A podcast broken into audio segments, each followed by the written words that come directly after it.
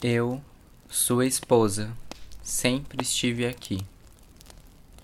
Um texto de Lucy A Guerra.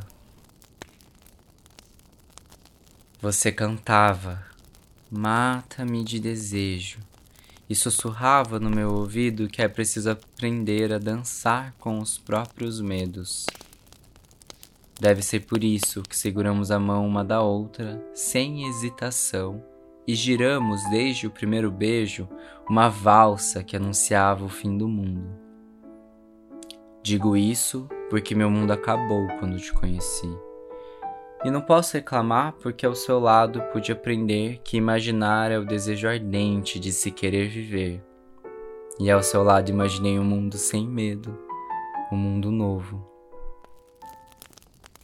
Eu lembro da noite que nos conhecemos em que você disse que tudo acabaria em fogo e que não teríamos nada para fazer a não ser aceitar e deixar arder.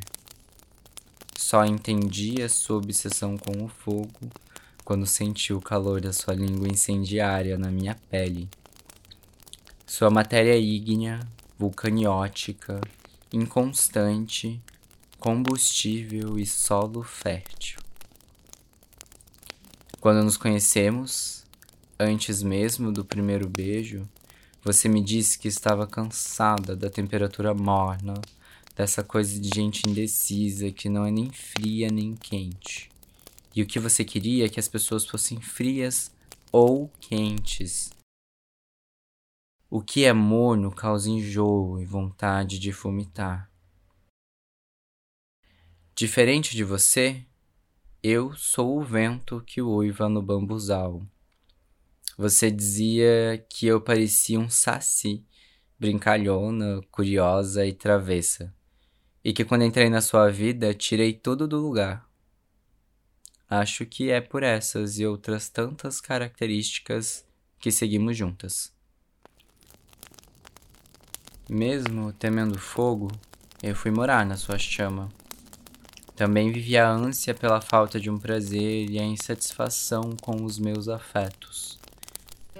Fiz de meu coração uma casa nova, decorado agora com o pacto de vida e o desejo de se curar do vício no sofrimento. Diz-se que lá não é só para morar, é ter para onde voltar, e todas as noites eu voltava mais apaixonada para os seus braços. Mas só o amor não era suficiente. Às vezes a felicidade é asfixiante e sufoca o fogo. Eu não sabia disso até você me fazer entender como é sentir saudade. Saudade ruim, daquela que não pode ser sanada. Eu fui ingênua, é claro. Cegamente acreditei que a felicidade era um fim certo, esqueci dos intervalos entre elas. Aprendi mais contigo sobre reações exotérmicas do que durante toda a minha faculdade. O fogo é um equilíbrio químico delicado e, se não for alimentado, uma hora deixa de queimar. Foram anos ótimos, incríveis, bons demais. E eu só agradeço pelo fim calmo, sem queimaduras ou cicatrizes.